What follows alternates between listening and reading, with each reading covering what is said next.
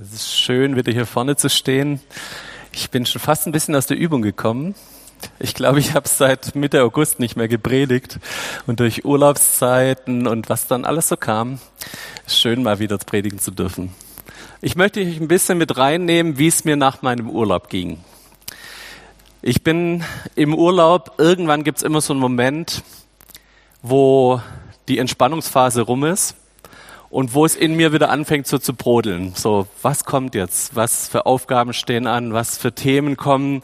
Was ist so das nächste, was man machen muss? Und neben all dem, wo bei mir natürlich auch so familiäre Themen hochkommen oder Überlegungen, wie wird das nächste halbe Jahr für unsere Kinder und ähm, man sich über solche Sachen, was ist im Haus noch zu machen? Welche To-Do-Listen gibt's von meiner Frau noch?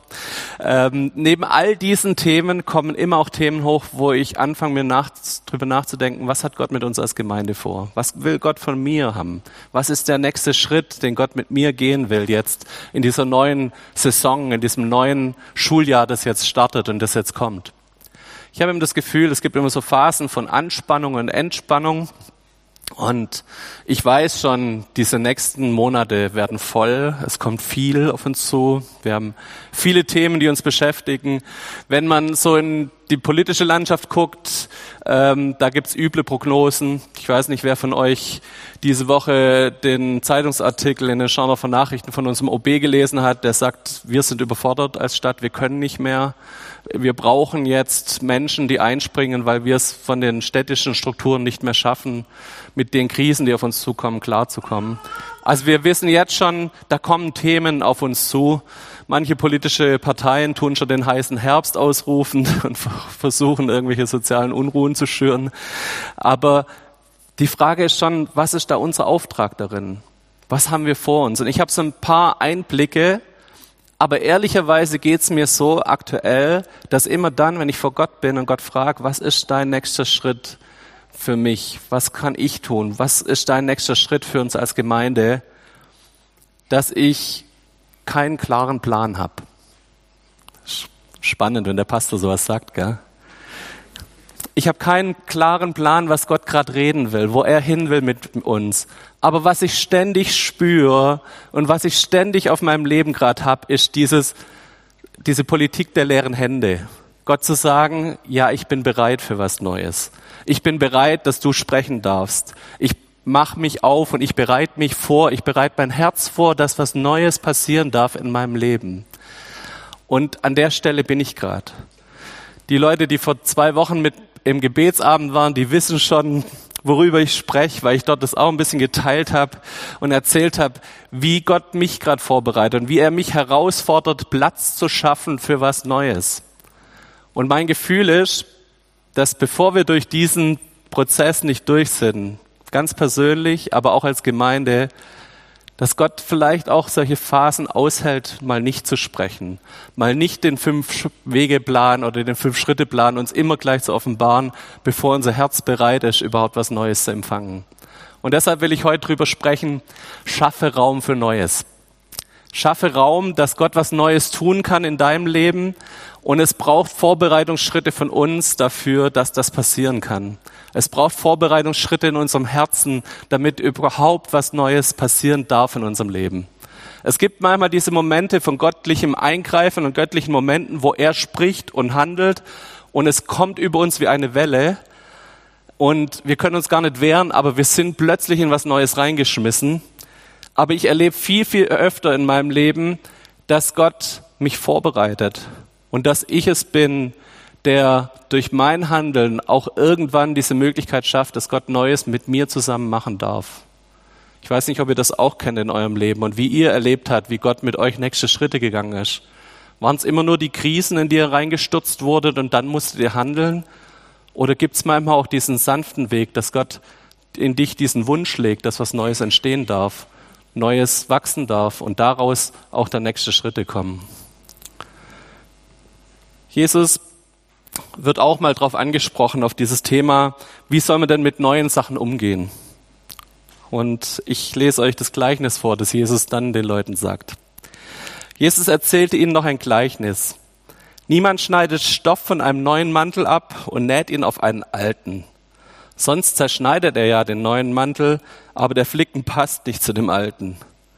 Und niemand füllt neuen Wein in alte Weinschläuche, sonst bringt der neue Wein die alten Schläuche zum Platzen. Der Wein läuft aus und die Schläuche werden unbrauchbar. Nein, neuer Wein gehört in neue Schläuche. Und niemand, der alten Wein getrunken hat, will neuen Wein haben, denn er sagt, der alte ist besser. Ich erzähle euch ein bisschen im Background dazu. Das Thema geht drum, dass äh, Jesus gefragt wird, warum seine Jünger nicht fasten. Die Jünger des Johannes, die fasten, die Pharisäer fasten und halten die Fastentage sehr, sehr ernst ein. Aber Jesus Jünger hatten in der Zeit waren sie unterwegs mit ihm als Rabbi, als Wanderprediger und die haben nicht gefastet.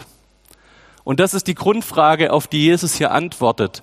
Und was er sagt ist, hey, wenn ein neuer Zeitabschnitt kommt, dann kann man nicht mit den alten Sachen darauf reagieren.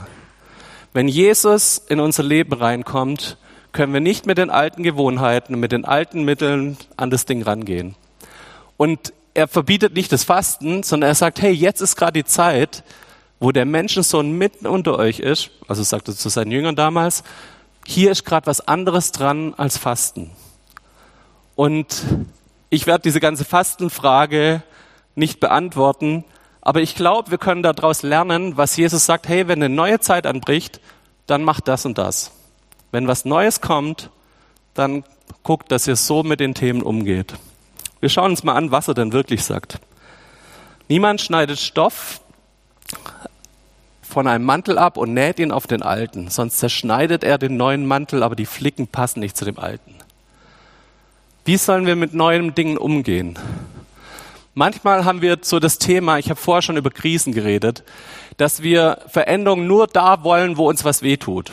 Wir haben den Schmerz an einer Stelle, also zum Beispiel, was ist ich, ich bin in einem Konflikt mit einer Person, an der Stelle soll doch Jesus was Neues jetzt tun. Da soll er eingreifen. Und was wir eigentlich wollen, ist ein Pflaster auf diesen Schmerz drauf. Auf die Stelle, wo es uns gerade wehtut. Wir hätten gerne einen Flicken von dem Neuen und würden ihn gern da jetzt drauf haben, damit das Alte noch, was so schön und gewohnt ist, bleibt. Aber an der Stelle, wo wir Schmerz haben, da sollen neue Flicken drauf. Und Jesus sagt, nee, das Neue ist manchmal ganz anders. Ich schenke euch nicht nur einen Flicken, ich schenke euch nicht nur ein Pflaster, sondern ich schenke euch ein komplettes neues Kleid. Und jetzt braucht es einen Prozess von uns. Jetzt braucht es den Prozess, dass wir das alte, gewohnte ausziehen ich habe in meinen Unterlagen in Klammern geschrieben, mach dich nackig. Dass wir das ausziehen und das Neue anziehen. Dass wir es zulassen, dass wir was Neues auch komplett als was Neues empfangen. Dass wir alte Dinge auch wirklich komplett ablegen. Auch die Stellen, wo wir denken, das ist doch noch gut, das tut doch noch. Ja, meine Mutter hat mir gestern eine Geschichte erzählt, die war auf einer Radtour mit ihrer Klasse und da ist eine Elternvertreterin als Begleitkraft mitgekommen. Und die kam mit einem Rad, das so ungefähr aus den 70er Jahren kam. Und die haben die Radtour, das war nicht bloß mal kurz ums Schulhaus, sondern die sind von Stuttgart nach Bad Wimpfen gefahren. Das ist schon eine ganz schöne Strecke. Und die, äh, meine Mutter hat das Fahrrad der Elternvertreterin gesehen und hat gesagt, bist du dir sicher, dass du mit dem Rad nach Bad Wimpfen kommst? Und die Elternvertreterin hat gemeint, das ist nur Bombe gut. Ihr könnt mal raten, wer als erstes einen Platten hatte und bei wem die Kette gerissen ist auf der Fahrt. Ich glaube, ihr kommt drauf. Ich glaube, manchmal haben wir uns so an alte Dinge gewöhnt, dass wir gar nicht merken, wie kaputt und wie dreckig manche Dinge sind, wie abgetragen Dinge sind und dass wir wirklich diesen Prozess von komplett was neu anziehen auch auf uns nehmen. Wenn Gott was Neues tut, dann will er nicht, dass wir bloß flicken nehmen, dass wir nur Flicken empfangen, kleine Pflaster empfangen, kleine Flecken nehmen, wo wir noch ein, eine Stelle haben, wo uns vielleicht was wehtut. Gott kennt uns und er weiß, dass dieser Schmerz oft nicht ein Antreiber ist, eine Motivation ist für Veränderung, aber er wünscht sich, dass wir diese Veränderung komplett empfangen und es komplett mitnehmen. Und ich höre da eine zweite Herausforderung drin, zerschneid nicht das Neue. Ich will den nächsten Schritt in deinem Leben gehen, will was Neues geben, dann such dir nicht bloß den Part raus, wo du denkst, ah, das kann ich mir vorstellen. Das könnte ich vielleicht nehmen. Also so, Gott hat ja oft so ein Ding, wo er sagt, hey, guck mal, das ist dein nächster Schritt. Ich will mit dir da und dahin gehen. Ich will, dass du dich da und dahin entwickelst. Und du greifst dir die Erdbeere von der Torte und sagst, den Part nehme ich. Dass Gott mich noch mehr segnen will, den nehme ich. Das dazugehört das Gehorsam, das Demutschritte, das Schritte, wo ich ihm Dinge hinlege und ihm sag, hey, das opfer ich dir. Ich lass Dinge los. Ich lass Dinge los, an die ich mich jahrelang noch gekrallt habe. Diese Punkte, an denen hören wir gern weg und die wollen wir nicht so gern haben. Zerschneid nicht das Neue, was Gott tun will, sondern nimm es als Gesamtpaket und zieh es komplett an. Ich rede gerade ziemlich viel in irgendwelchen Bildern. Ich glaube, es muss in dieser Predigt immer wieder der Prozess sein, dass ihr für euch hört, was ist mein nächster Schritt? Was hat Gott mit mir vor? Wo will er mich darauf vorbereiten? Und was ist die nächste Herausforderung, die vielleicht Gott für mich hat? Vielleicht könnt ihr dann Dinge auch praktischer noch in eurem Leben machen, wenn ihr das mit Gott in die Richtung besprechen könnt. Wir gucken uns den zweiten Part an. Dann kommt das Bild nämlich von den Weinschläuchen. Und niemand füllt neuen Wein in alte Weinschläuche. Es bringt er den neuen Wein, es bringt der neue Wein die alten Schläuche zum Platzen. Der Wein läuft aus und die Schläuche werden unbrauchbar. Nein, neuer Wein gehört in neue Schläuche. Ich merke immer wieder, dass ich versuche, Dinge in meine Raster zu pressen, in meine Schubladen abzulegen. So, wenn was passiert, versuche ich das irgendwie einzuordnen. Und ich glaube, wir alle hatten in den letzten zweieinhalb Jahren über Corona diesen Prozess gespürt, dass uns Dinge überfallen haben, die wir nicht sofort einordnen konnten. Wo wir kein, kein gewohntes Muster dafür hatten. Wie gehen wir mit um? Mit Themen wie Lockdown, wie Themen wie, dass meine Freiheiten beschnitten werden. Und es hat was ganz stark mit uns gemacht, dass wir nicht darauf vorbereitet waren und nichts in eine Schublade stecken konnten. Ach, das kenne ich schon, das hatten wir schon fünfmal durchgemacht, also machen wir es wieder so wie letztes Mal. Das fordert uns heraus und wir spüren das. Und Gott fordert uns hier heraus zu sagen, hey, wenn du was Neues bekommst, dann steckst nicht in die alten Schläuche rein.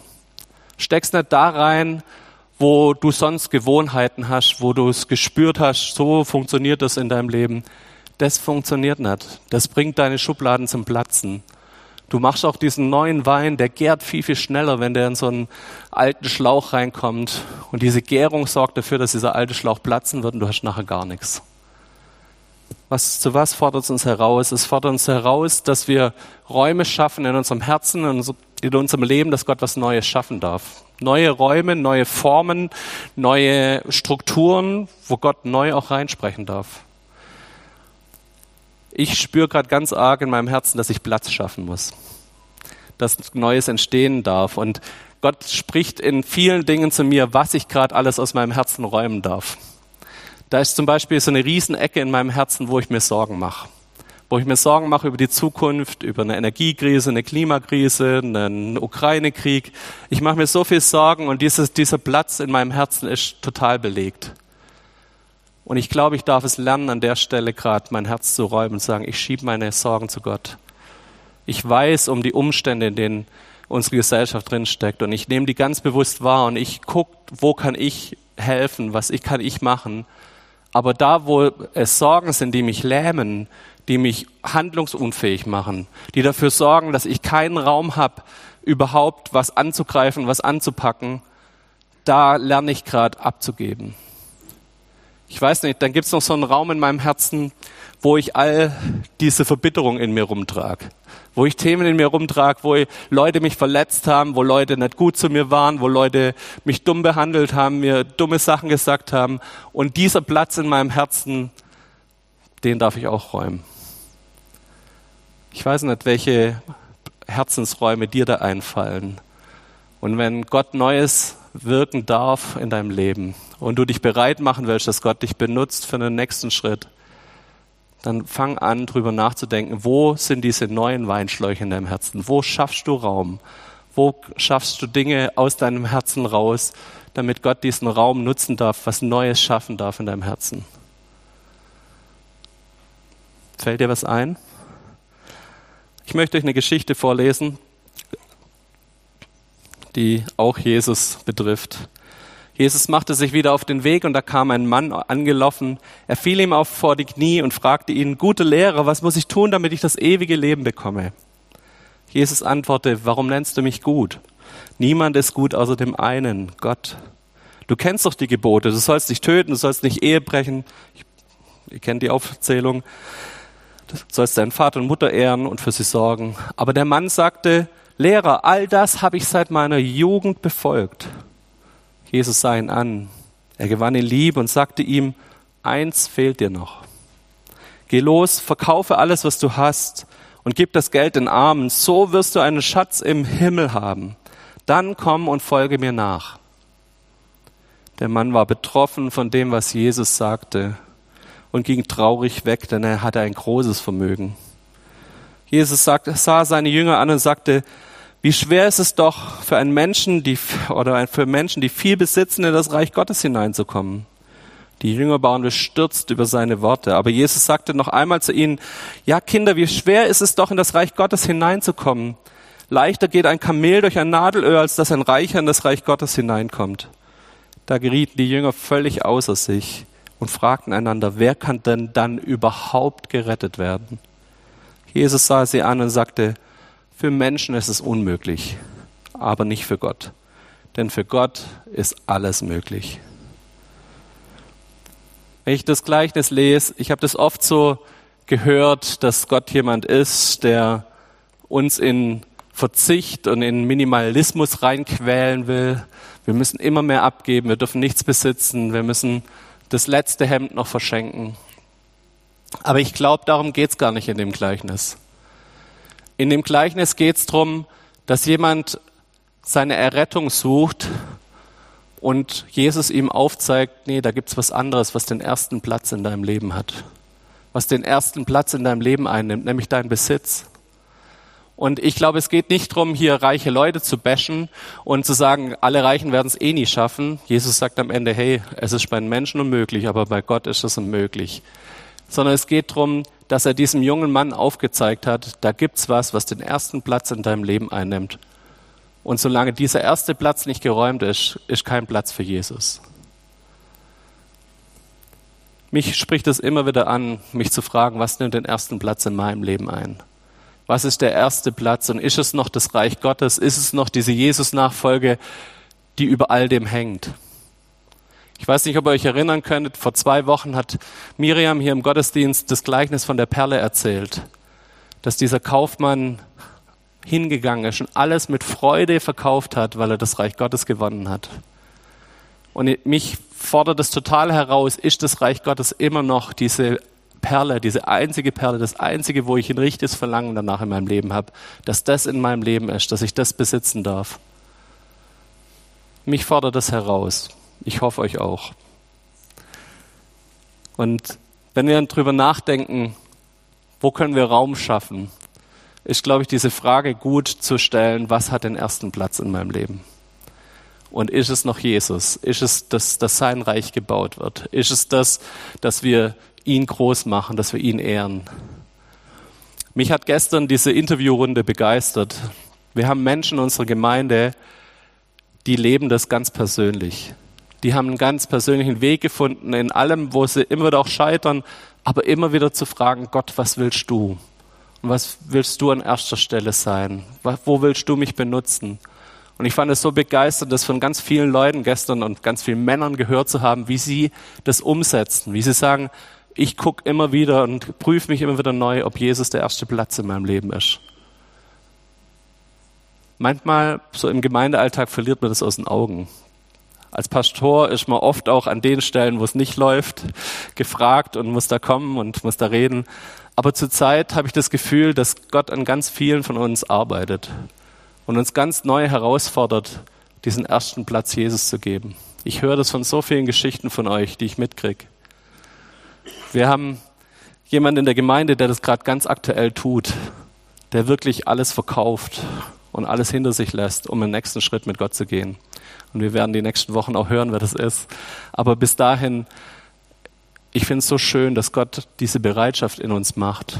Und dass es was ist, was nicht aus einem Druck und einem Zwang und einem Ich werde von Gott ge, ge, herausgefordert, auch noch das Letzte wegzugeben, sondern dass es aus einer Freude Gott gegenüber passiert. Dass ich Dinge freudig loslassen kann, weil Gott in mein Leben kommt und weil Gott mit mir reden und mich mit mir arbeiten will.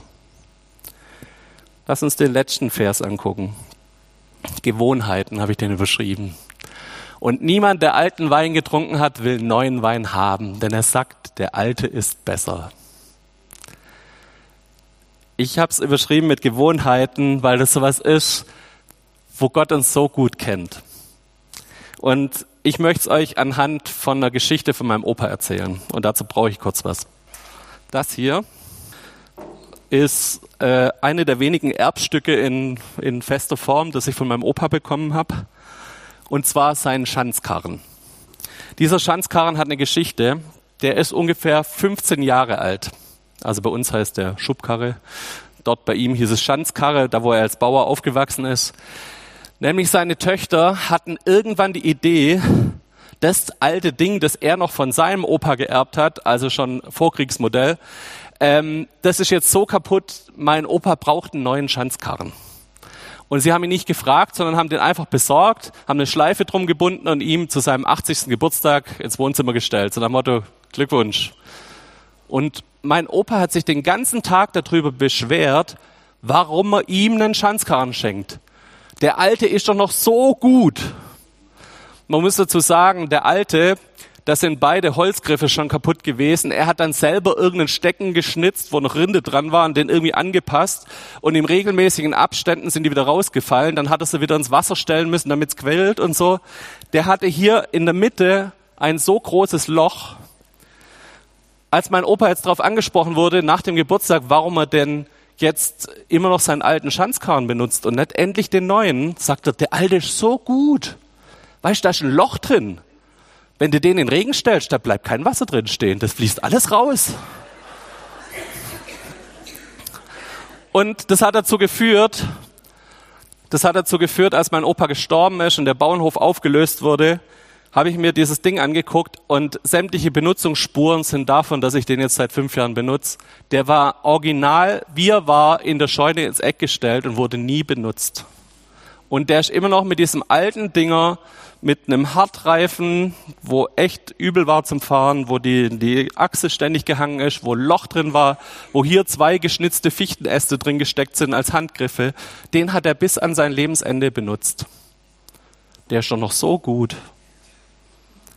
Und ich glaube, das ist das, was Gott hier anspricht. Manchmal haben wir so Punkte, wo wir nicht bereit sind für Veränderung wo unser Herz so an dem Alten, an dem Gewohnten festhängt und wir das Alte so lange benutzen, bis es uns buchstäblich zwischen den Händen zerrinnt und kaputt ist. Und wir reden uns das Alte auch immer gut. Das ist doch so gut, der alte Wein, so lecker. Ja, so ein neuer Wein, was brauche ich? Ist so was Neues, ah, dieses neumodische Klump. Und spannend ist, mein Opa war über 80, also er ist mit über 90 dann gestorben als er das, die Geschichte mit dem Schanzkarren hatte. Aber das trifft auch uns junge Leute. Und also uns, ich werde jetzt auch 42 nächste Woche und auch die Generation drunter. Wir sind solche Gewohnheitstiere als Menschen und das hat nichts mit dem Alter zu tun, sondern das hat was damit zu tun, dass wir uns gern an das Gewohnte hängen. Und es braucht immer wieder ein mutiges Herz, um aus Gewohnheiten rauszukommen und eine Bereitschaft zu entwickeln, Neues zuzulassen in deinem Leben. Es braucht es, dass wir uns darauf einlassen, neue Werkzeuge zu nutzen, neue Formen zu schaffen, uns darauf auszurichten. Von meinem Opa wurde aus diesem Ding ein geflügeltes Wort. Egal, was man ihm die Jahre danach geschenkt hat, hieß es immer, das kann ich gleich zum Schänzkarre stellen. Also meine Tanten und meine Mutter hatten es nie leicht, irgendwas zu finden, was er gewollt hat. Er hatte alles, er braucht nichts Neues, er ist eingerichtet. Der hat seine alten Korthosen getragen, bis zur 15. Flicken noch drauf war. Und hat seinen Hut, glaube ich, die letzten 30 Jahre immer noch den gleichen fleckigen Hut gehabt, mit dem er aufs Feld raus ist und dort gearbeitet hat auf seinem Bauernhof. Für mich ist ein Zeichen dafür, dass wir manchmal unsere Herzen so an das Alte hängen, dass wir nicht bereit sind, neue Dinge zu empfangen, die einfach viel, viel besser sind. Dieser Schubkarren funktioniert deutlich besser als der alte. Von uns Enkeln wollte kein einziger diesen alten, kaputten Schubkarren mitnehmen. Der ist auf der Schrotthalde gelandet. Aber den neuen, den kann ich nutzen. Und ich möchte euch herausfordern, dass ihr darüber nachdenkt, und vielleicht so ein mutiges Gebet sprecht. Dieses Gebet von Gott, gib mir den Mut für Veränderung. Und lass es nicht erst die Krise sein, die mich verändert. Lass es nicht erst sein, dass ich irgendwie in ein tiefes Loch fallen muss, damit ich überhaupt einen Anreiz sehe, mich zu ändern, sondern lass es mich in den guten Zeiten machen, da wo ich Kraft habe zu verändern, da wo ich Kraft von Gott auch bekomme, das Neue zu empfangen. Ich möchte euch einladen, dass wir zusammen aufstehen und ihr als Lobpreisteam nach vorne kommt. Ich glaube zutiefst, dass Gott was Neues schaffen will. Und ich glaube zutiefst, dass wir eine Phase reinkommen, wo es uns als Gemeinde richtig braucht, in unsere Gesellschaft, in diese Stadt hinein. Und ich glaube, dass es Menschen braucht, die sich bereit machen für den nächsten Schritt. Vielleicht, wenn ihr dieses mit mir spüren könnt, dass Gott was Neues tun will, dann macht mit mir die Augen zu und vielleicht könnt ihr ein persönliches Gebet sprechen, diesen Mut, all das loszulassen, Raum zu schaffen, nicht bloß was Neues zu zerflicken, sondern wirklich das Neue komplett auch anzunehmen und auch bereit sein, all das auszuziehen und abzugeben. Wenn ihr diesen Mut habt und um diesen Mut beten wollt, dann macht es jetzt in einem stillen Gebet und ich möchte euch danach noch segnen dafür.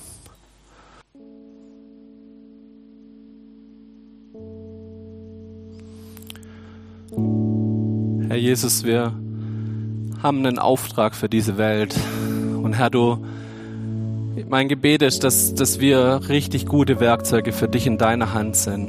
Dass wir Menschen sind, die dein Reich bauen, die von dir erzählen, die von dir Zeugen sein können, Herr. Und wir schaffen all das nicht aus unserer Kraft heraus, sondern wir brauchen, dass du was Neues in unserem Leben tust.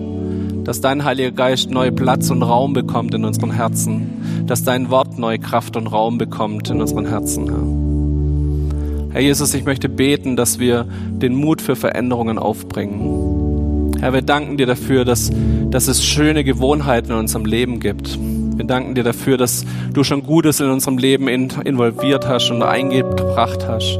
Herr, dass wir Schritte auf dieser Jüngerschaftsleiter mit dir schon gehen durften. Aber Herr, wir spüren auch, dass es immer wieder einen nächsten Schritt braucht.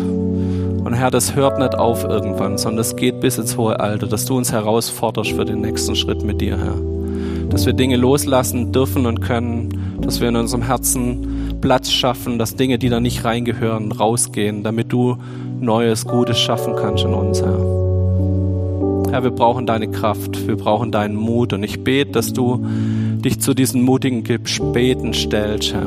Dass du uns zeigst, was dein nächster Schritt ist, ganz persönlich, für jeden Einzelnen. Dass du dich aber auch offenbarst und zeigst, was dein nächster Schritt für uns als Gemeinde ist was du vorhast in dieser Phase, Herr.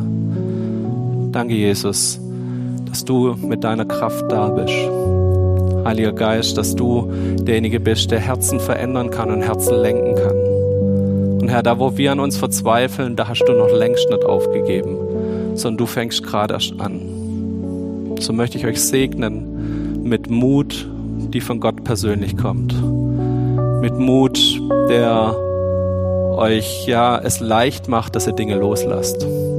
Dass ihr euch gern von alten Dingen trennt, die euer Leben vielleicht bisher ausgemacht haben. Mit einer Freude ja auf das Neue.